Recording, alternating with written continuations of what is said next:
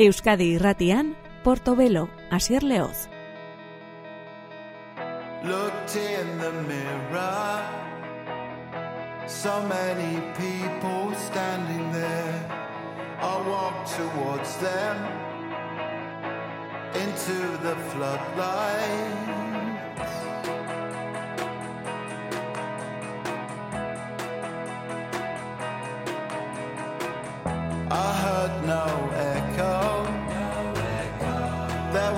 distortion everywhere. I felt my ego. I felt Roberto standing there.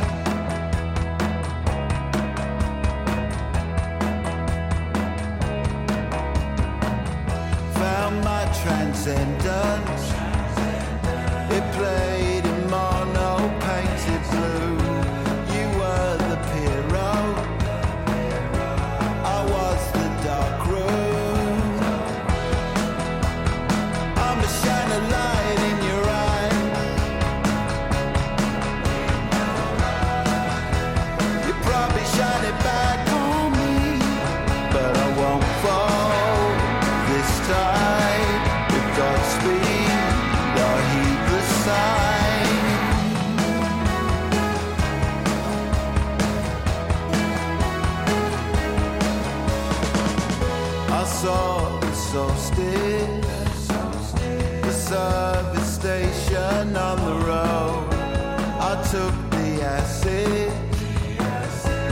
winter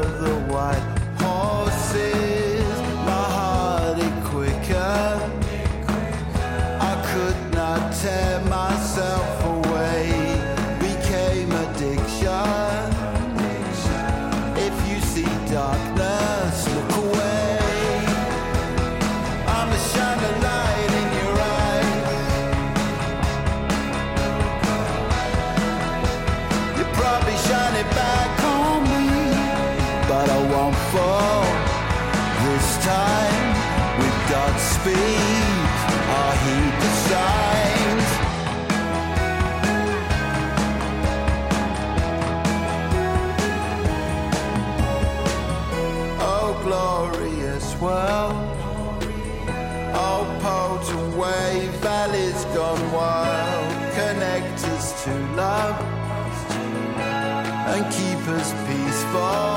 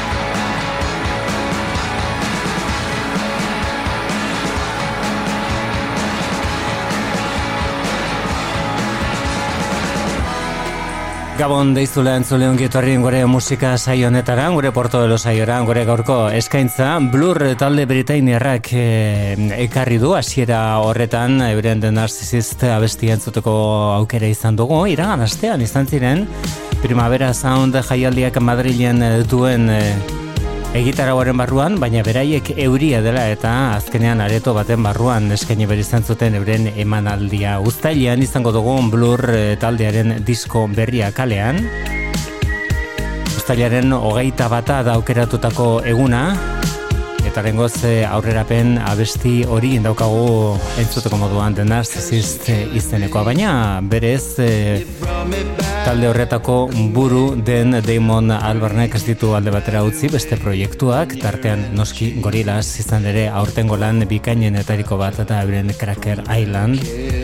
Eta hori da, orain tarte batean entzuten ari garena Euskadi irratian. Honek Silent Running du izena eta gorilaz taldearen gonbidatua da Adeleie Omotaio. to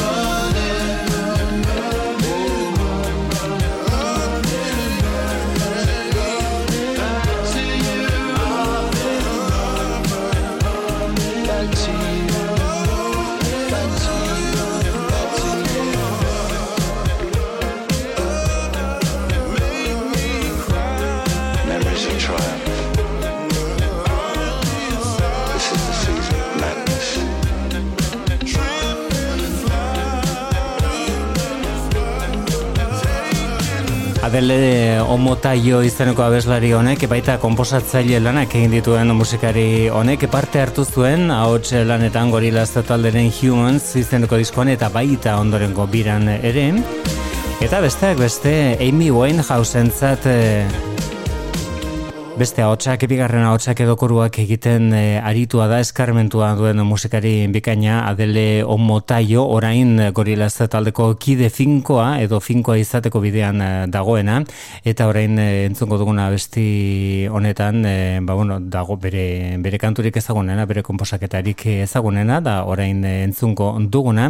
Berez Cracker Island izeneko diskorretan genuen parte hartzaile eta gainera Adele Omotaio ere dugu Old Habit Fritz izeneko honen egilea.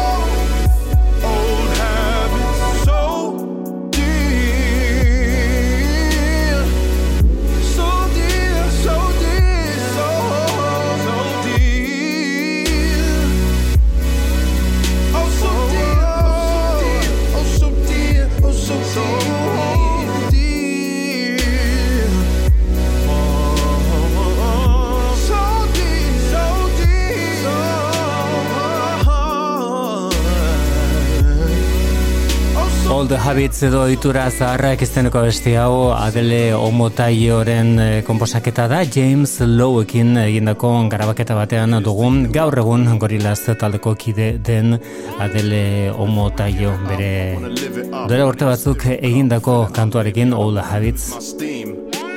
Garai klasikoak dira gogore atorreko zaizkigunak dagoeneko hasia den azkena rock jaialdia gazte izen Besteak beste, Eskaintzaren e, barruan Lucinda Williams e, haundiaren parte hartzea asteburu honetan azkenan. Eta daizter gainera, ekaina bukatzen denean, ekaineko azkeneko egunean argitratuko du disko berri bat. Stories from a Rock and Roll Heart da diskoaren izena. Hau New York Comeback Lucinda Williams.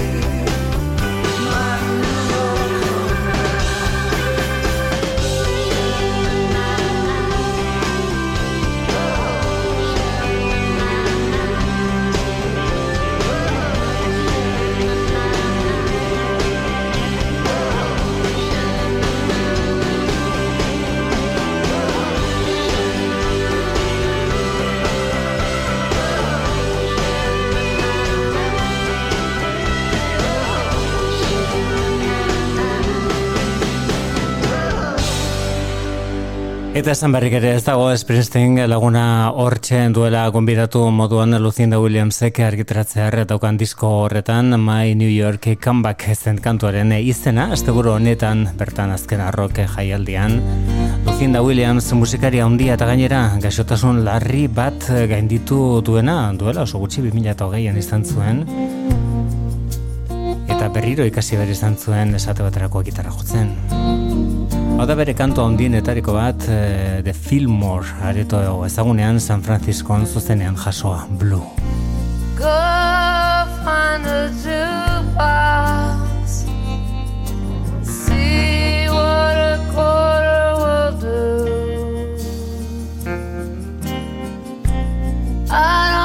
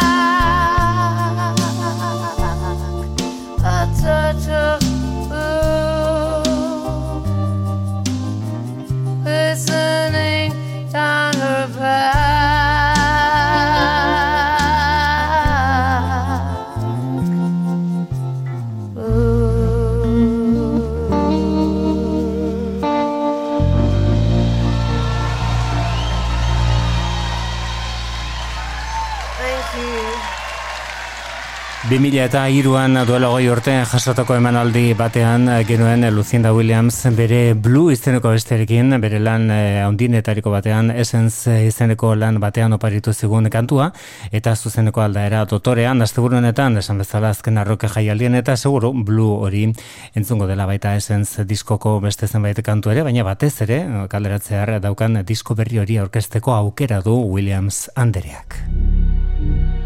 Erabateko aldaketa eta barain proposatzen digutena musika elektronikoaren ere muan sartutan, Tom York eta Clark elkartuta Sus Dog eh, izan burupean argiteratzear dagoen disko honetan experimentala, zenbait momentutan baita latza ere, baina interesgarri oso medizin da bestia.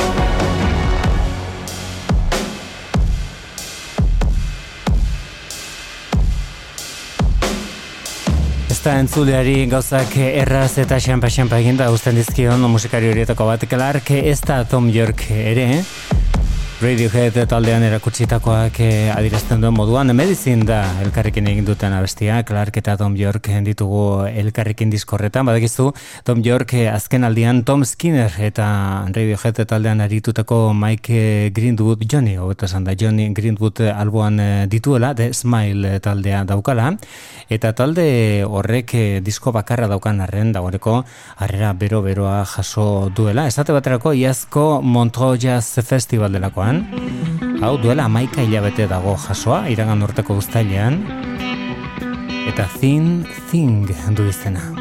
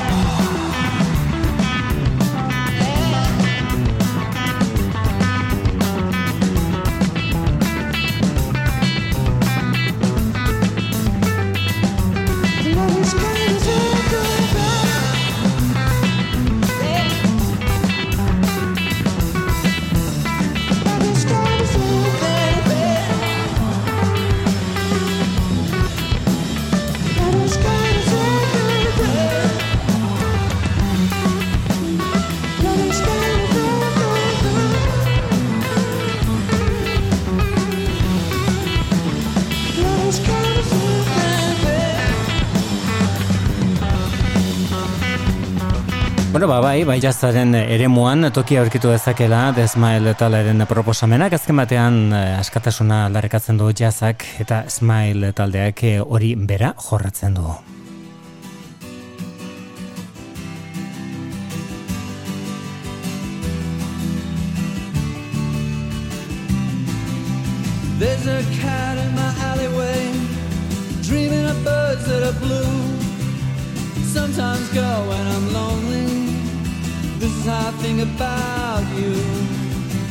Times that I want you. I want you so much I could bust. I know a thing about lovers. Lovers lie down in trust. Love goes on anyway. Love goes on anyway. The people next door got their problems. They got things they can't name. About lovers. Lovers don't feel any shame. Late at night when the lights down low, the candle burns to the end. I know a thing about darkness. Darkness ain't my friend. Love goes on anyway.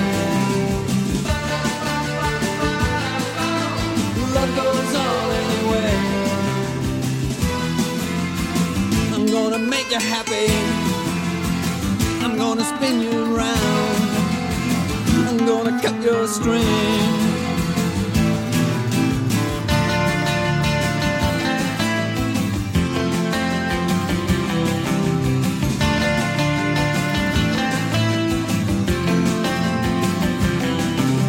I put my foot flat down on the floor a tune as far as a cool I tune down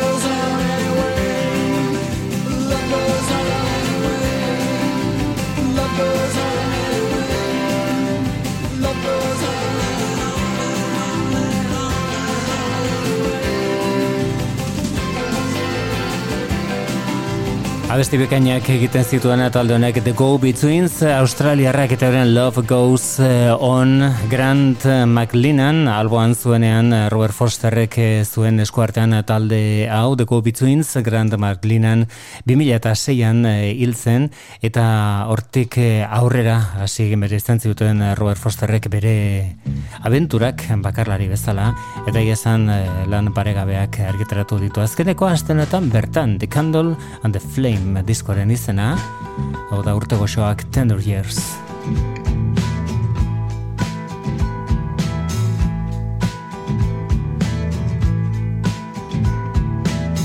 I see her through the ages. She's a book of a thousand pages that you can thumb.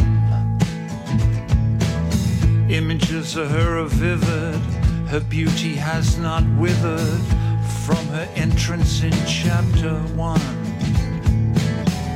I'm in a story with her. No, I can't live without her.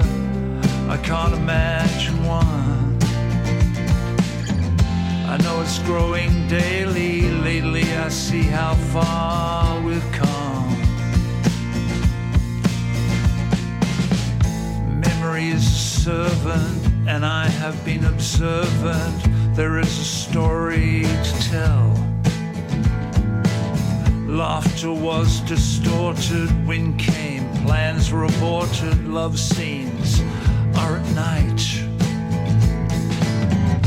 I'm in a story with her. I know I can't live without her. I can't imagine one. Walking through salt and water, I see how far we've come.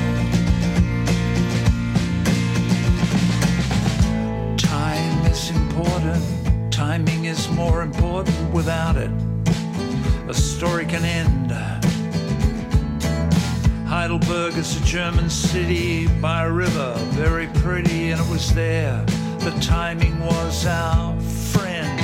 Come on, I'm in a story with her. No, I can't live without her. I just can't imagine one. I growing daily. Lately, I see how far we've come.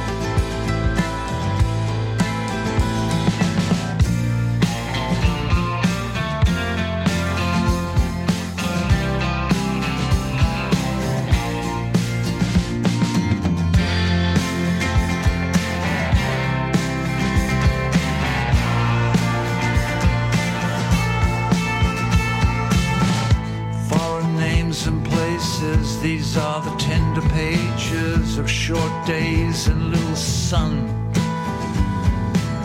I remember carrying a baby while you lay in bed waiting for another baby to come.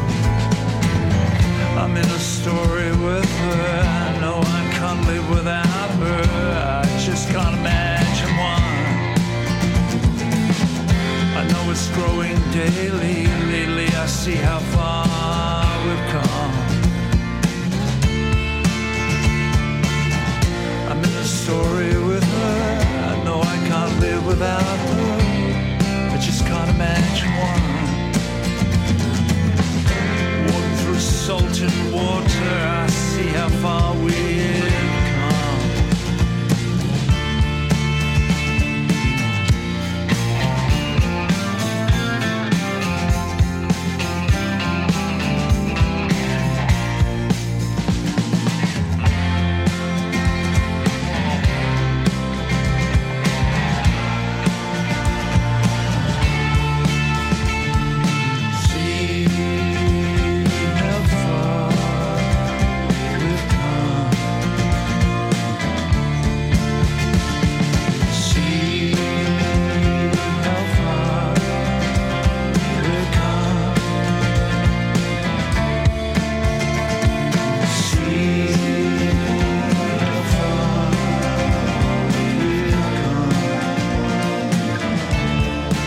come. Erraz izan eteke hau Robert Fosterren azken eh, amar urteotako abesterik eh, onena Tender Years kantoren eh, izena.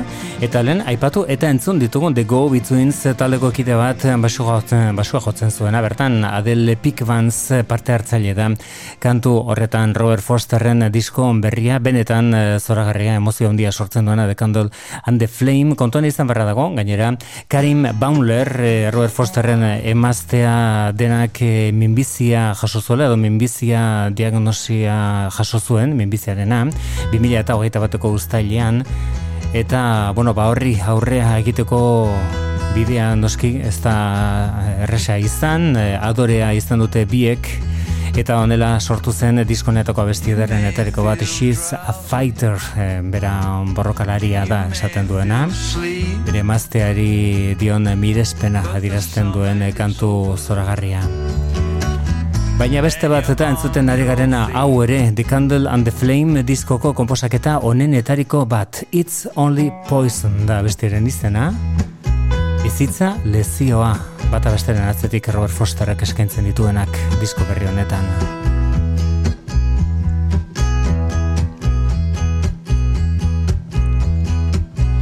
You may feel drowsy,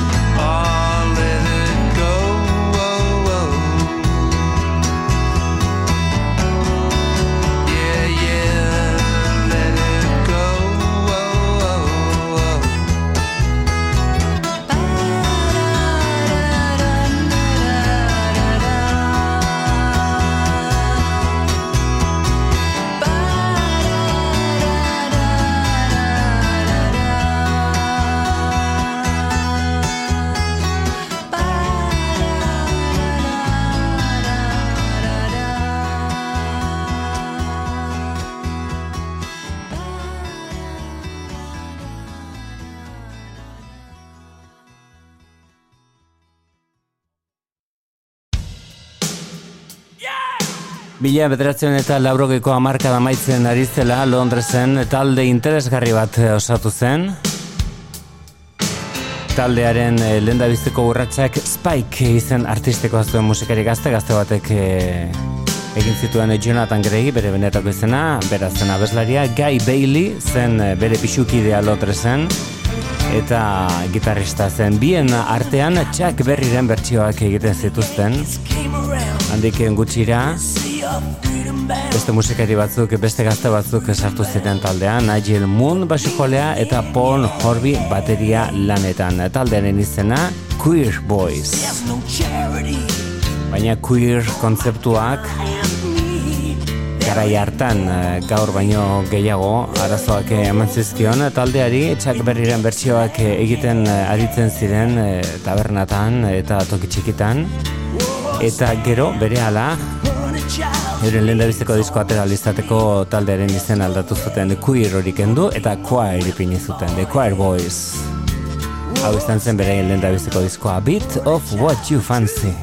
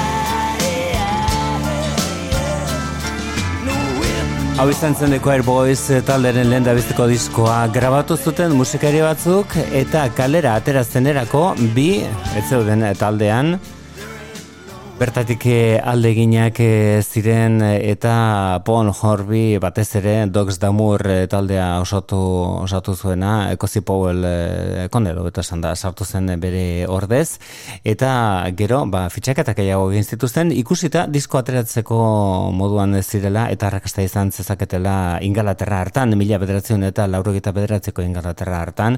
The Choir Boys bezalako talde bat entzat bazegoen tokia. Gero ez eta hori gero ikusi zen lauro laurogeta marko amarkadan, eta grunge edo grantxe olatuarekin noskia guztia aurretik eramantzuna. Chris Johnston e, pianista, eta Ginger izan artistikoa zuen musikari bat e, sartu zen bigarren gitarrista bezala talde honetan, eta dan bateko etorri zen abesti honekin.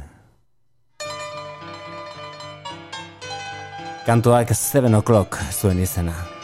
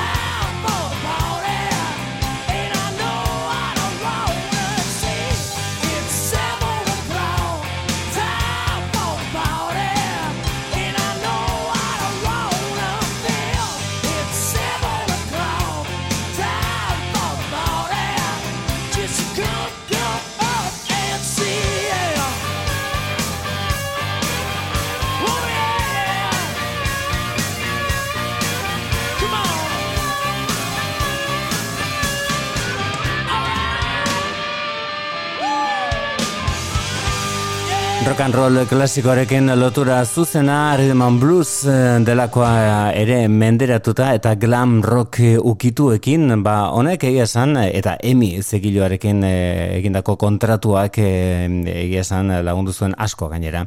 A Bit of What You Fancy zeneko disko ura ingalaterran ez ezik Europa osoan egiteko ezaguna eta gero baita estatu batuetan ere eta Japonian urrengo urtean hasi ziren bertan bira egiten eta taldearen garairik eh, onena izan zen gero, askoz garai komplikatokoak eh, etorri ziren taldearen zat, baina The Choir Boys taldea batez ere entzun dugun 7 o'clock izeneko abesti horri esker, oso momentu onak bizitu zituen laurogeko amarkada ura amaitzen ari zela, estatu batuetan The Black Crowes taldeak jorratzen zuen estilo berean. Asko uste zuten Rod Stewart itzuli zela, bueno, Rod Stewart horrendik ari da kontzertuak eskaintzen eta diskoak egiten, baina gara hartan erdi erretiriatuta zebilen, eta The Faces taldea berriro jarri zuela martxan, izan ere Spikeen ahotsak, Rod Stewarten ahotsarekin e, zerikusia handia dauka. Hau da Sweet Mary Ann, The Faces taldeak ere zuen alako folk ukitua, hau ere zaukaten The Choir Boys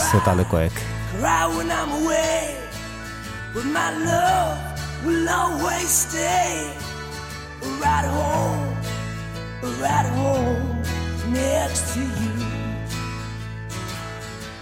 Well, I go, whoa, whoa, whoa. You'll always be my friend. Whoa, showed me who I am. Whoa.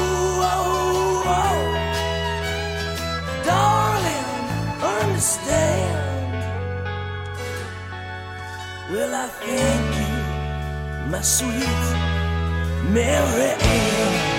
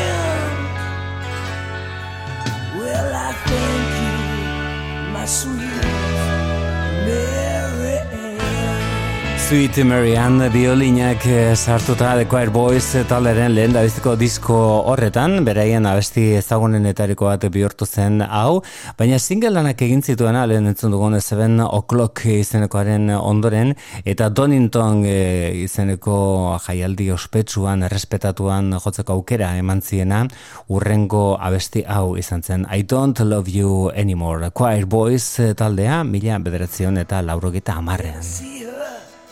Just this morning to see how the child might be. She sat there smoking all my cigarettes at a table set for three. I could have cried, I could have cried when she said, I don't love you anymore. I was slain and shown the door. in a room anymore. Please don't look to me for help. All the pain is with yourself. All the blame is with yourself. I went to see my friends. I tried to turn to them for help, but all that any of them said,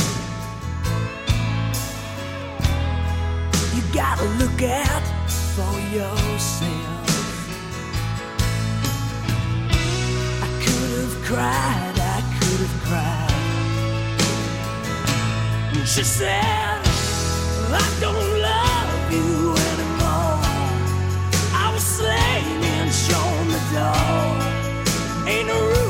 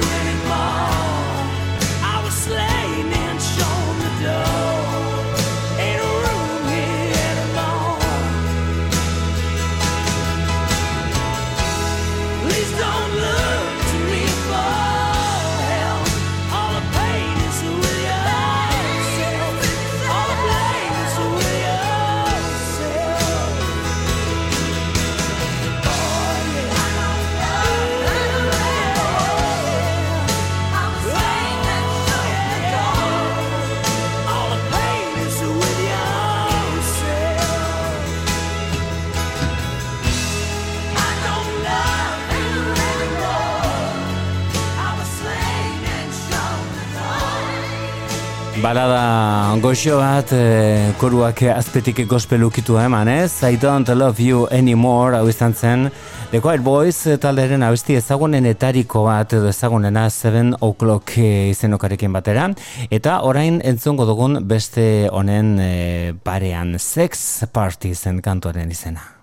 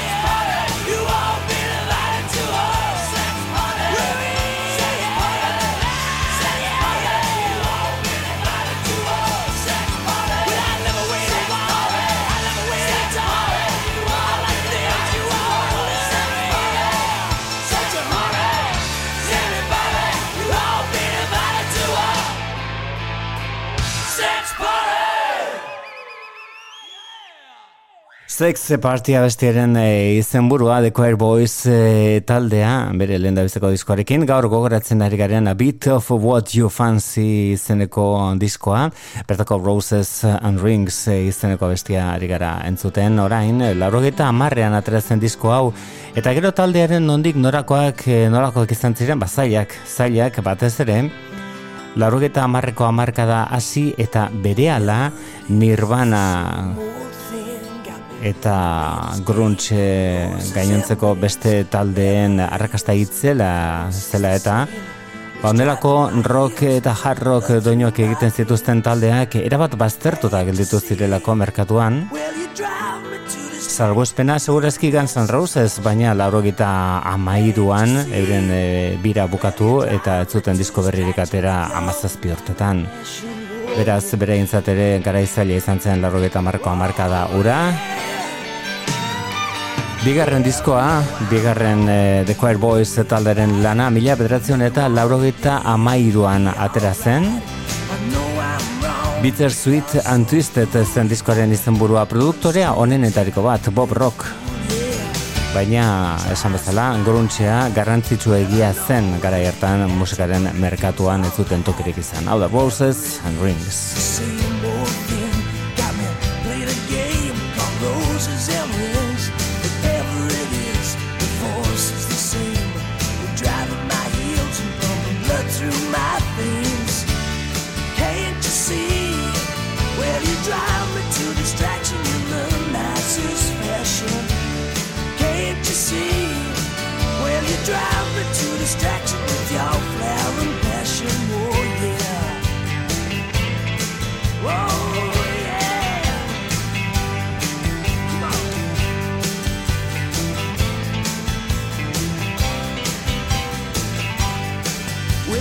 up our minds and do what's right. It always gets cold on a lonely night. We come so close, we seem so apart. Cause you kept on running right from the start. Tries a mile.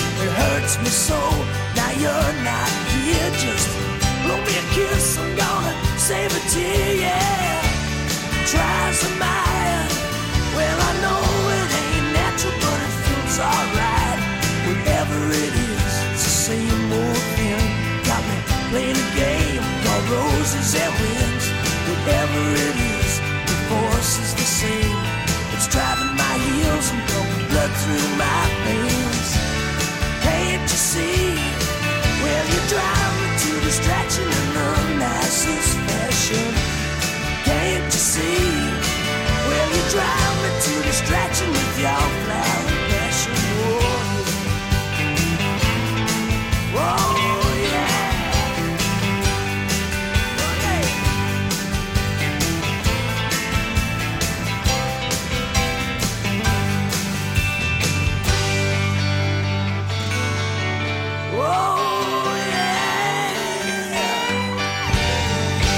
Esan bezala, hau ez da askotan gertatzen, baina A Bit of What You Fancy zeneko lehen da biziko diskoaren ondoren, e, taldearen The Choir Boys bandaren urrengo diskoa zuzeneko disko bat izan zen. Gutxitan gertatzen da hori taldeak disko bakar bat daukanean live izen epin izuten urte berean argiteratu zuten diskoaren e, eta momentuaren e, aukera aprobetsatu nahian, hemen bertsio bat The Rolling Stones talderen Do Do Do Do Heartbreaker.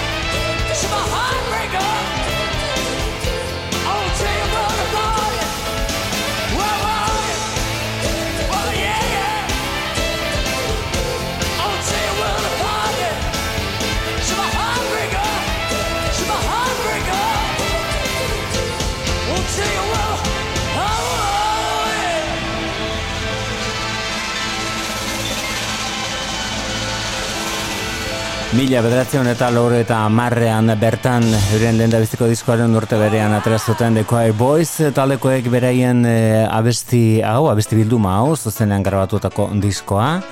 Eta laurogeta mairuan desan bezala munduak nirvana berriak bilatzen zituen une hartan, Alice in Chains, Pearl Jam eta Soundgarden bezalako taldeentzat garaiak zirenean egokiak, eren bigarren diskoa aterazen, Bitter, Sweet and Twisted.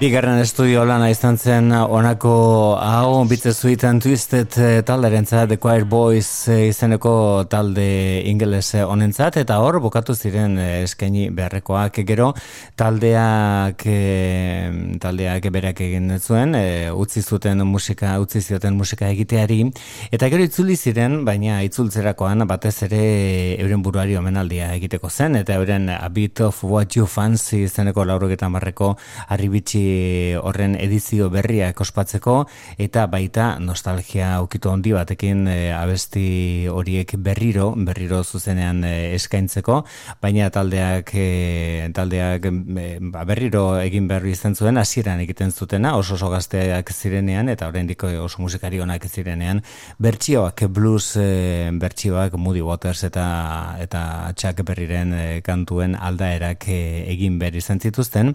Onerako taldeentzat gara hartan e, eta urren urteetan ere.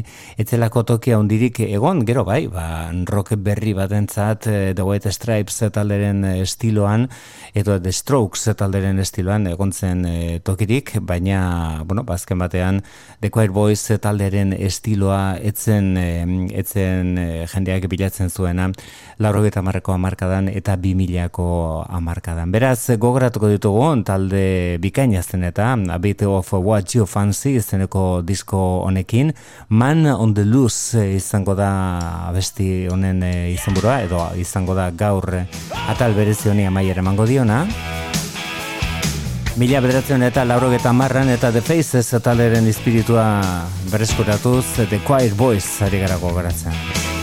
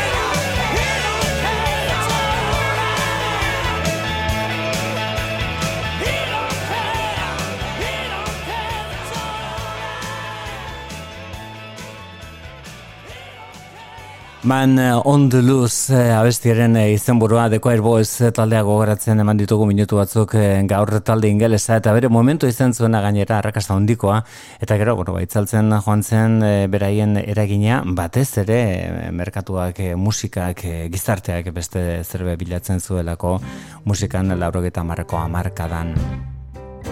Bueno, iritsi da, iritsi da, azkenean Bob Dylan gurean izango dugu, egun gutxi barru, bere Rock and Rowdy The Ways eh, izeneko diskoa da kalderatutako azkenekoa, eta bere biran, eh, mandako kontzertuen arabera, Madrilen, Sevillan, Lisboan, disko hori da oinarria, bere bira berri honetan bertako bestiak dira batez ere eskentzen dituenak Dylanek naiz eta Watching the River Flow klasikoarekin ematen dion hasiera kontzertu bakoitzari.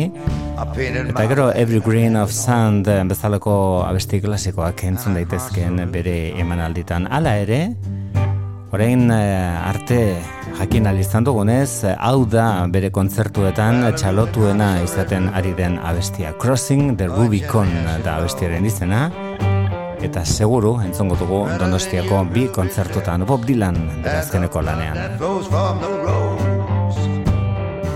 Three miles north of Purgatory. One step from the great beyond.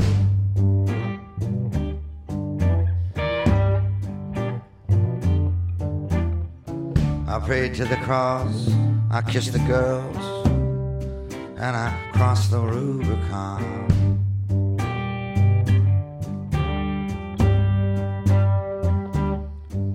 What are these dark days I see in this world so badly bent? How can I redeem the time, the time so idly spent? How much longer can it last? How long can it go on?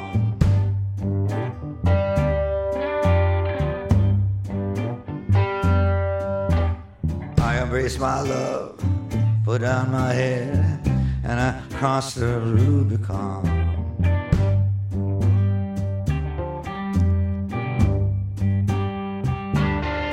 I can feel the bones beneath my skin and they're trembling with rage.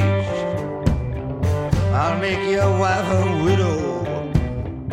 You'll never see old age. Show me one good man in sight that the sun shines down upon.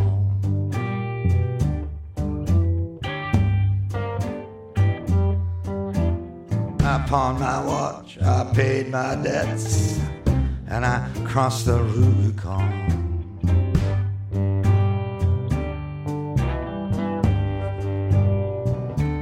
I put my heart up on a hill where some happiness I'll find. If I survive, then let me love. Let the hour be mine. Take the high road, take the low, take a, anyone you're on.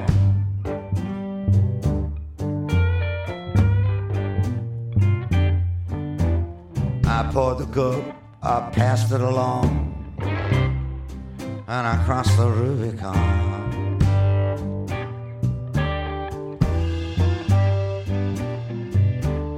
Well, you defile the most lovely flower in all of womanhood. Others can be tolerant, others can be good. I'll cut you up with a crooked knife. Lord, and I'll miss you when you're gone.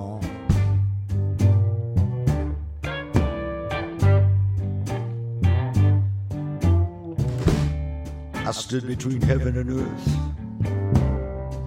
and I crossed the Rubicon.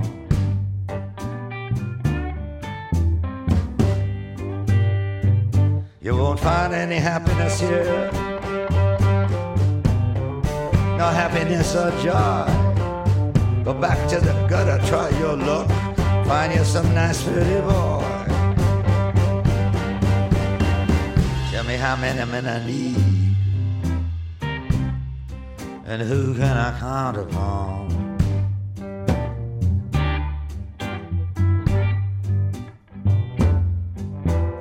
I strap my belt, I button my coat, and I cross the Rubicon.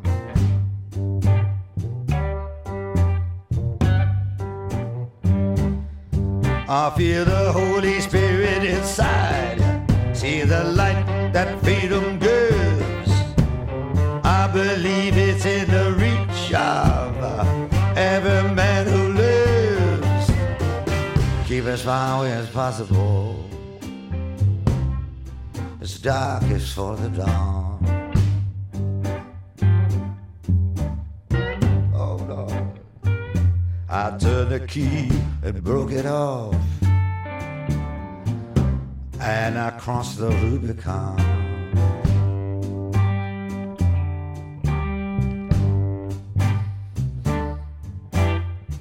Mona, baby, I used to learn my mind.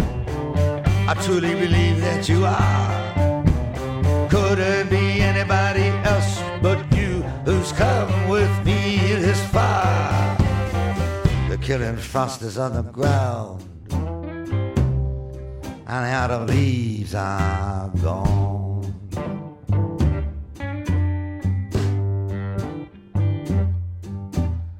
I lit the torch, I looked to the east,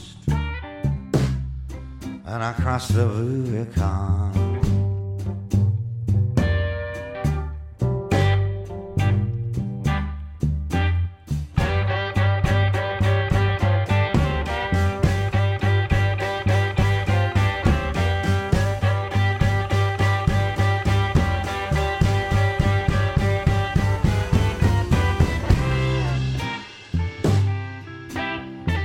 Egesan azken eh, egunotan asko idatzi da eta Twitterren ere ikusali izan dugu, nola esaten duten, Bob Dylanek ez dituela klasikoak jotzen, bueno, kontua da, askoek ez dituztela klasiko horiek ezagutzen. Dylanek asko aldatzen dituelako abestiak. Baina iraganazteko Granadako errepertoria ikusita esate baterako, ba ditugu Watching the River Flow, Most Likely You Go Your Way and I'll Go Mine.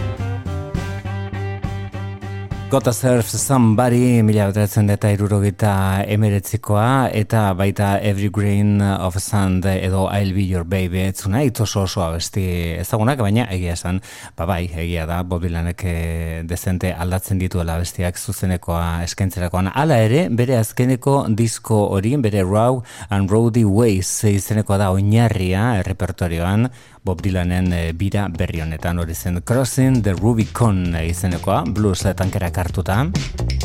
Hauek Belan Sebastian Eskoziarrak dira. When You're Not With Me da beren abesti berri honen izenburua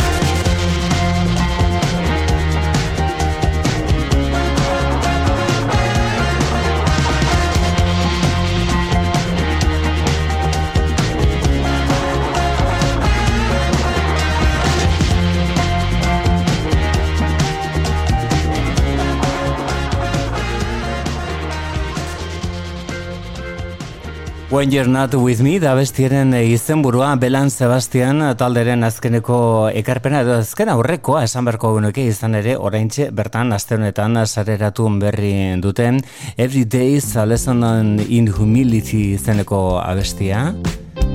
Eta kantonetan, Belan Sebastian taldekoek ahotsu konbitatu bat daukate Ingalaterrako Suki Waterhouse abeslari komposatzaile eta modeloa, baita aktorea ere lan eh, bikaina da elkarrekin egin dutena. Every, every Days, a Lesson in Humility. Apaltasun lezio bat egun bakoitzean. Besterik ez, ondo izan Belan Sebastian eta Suki Waterhouseekin usten zaitut